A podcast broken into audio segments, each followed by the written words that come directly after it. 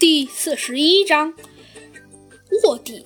在一个白色的房间里，猴子警长穿着病号服，一动不动地躺在床上。忽然，猴子警长缠满绷带的手动了动，随后闭着眼自言自语道：“虎狼，我一定会抓住。”就在这时，猴子警长忽然大叫了一声，一下子醒了过来，坐起来喘着粗气。他望向四周，白色的墙，白色的窗帘，一切全是白色的。猴子警长低下头，发现自己穿的是蓝白条纹的病号服。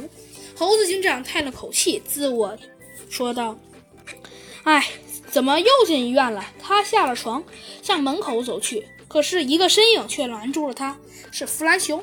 只见弗兰熊穿着破破烂烂的白大褂，一脸不爽地看着猴子警长。哟，醒了，快去躺好。接着他又走进了病房，猴子警长只好躺下病床休息。弗兰熊整了整他的白大褂，坐在他一旁的椅子上，讲起他抓住胡狼的事儿。说完，听完，猴子警长用赞赏的语气说道：“弗兰熊，你也知道液碳碰触热水会爆炸呀？”弗兰熊得意地昂起头：“那当然，我可是最懂科学的天才，最有品味的坏蛋。液碳是液态的氮氮体，无色无臭，很像水。它是由空气压缩冷却制成的，气化时会变成氮气。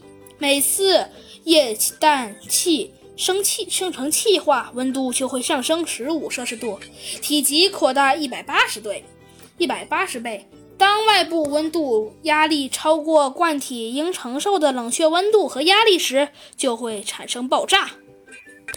猴子警长点了点头。对了，还有一样东西忘给忘了给你，你的师傅替上级寄过来的。弗兰熊把一封文件丢给了猴子警长。猴子警长疑惑地拆开文件，里面有一张信纸和一张照片。他看到。照片上是一只穿着警服、英俊的熊猫。这这不是熊猫大侠吗？弗兰熊把脑袋凑了过来。不，不对，你看他的眼边并没有那一道疤痕，他并不是熊猫大侠。那这是？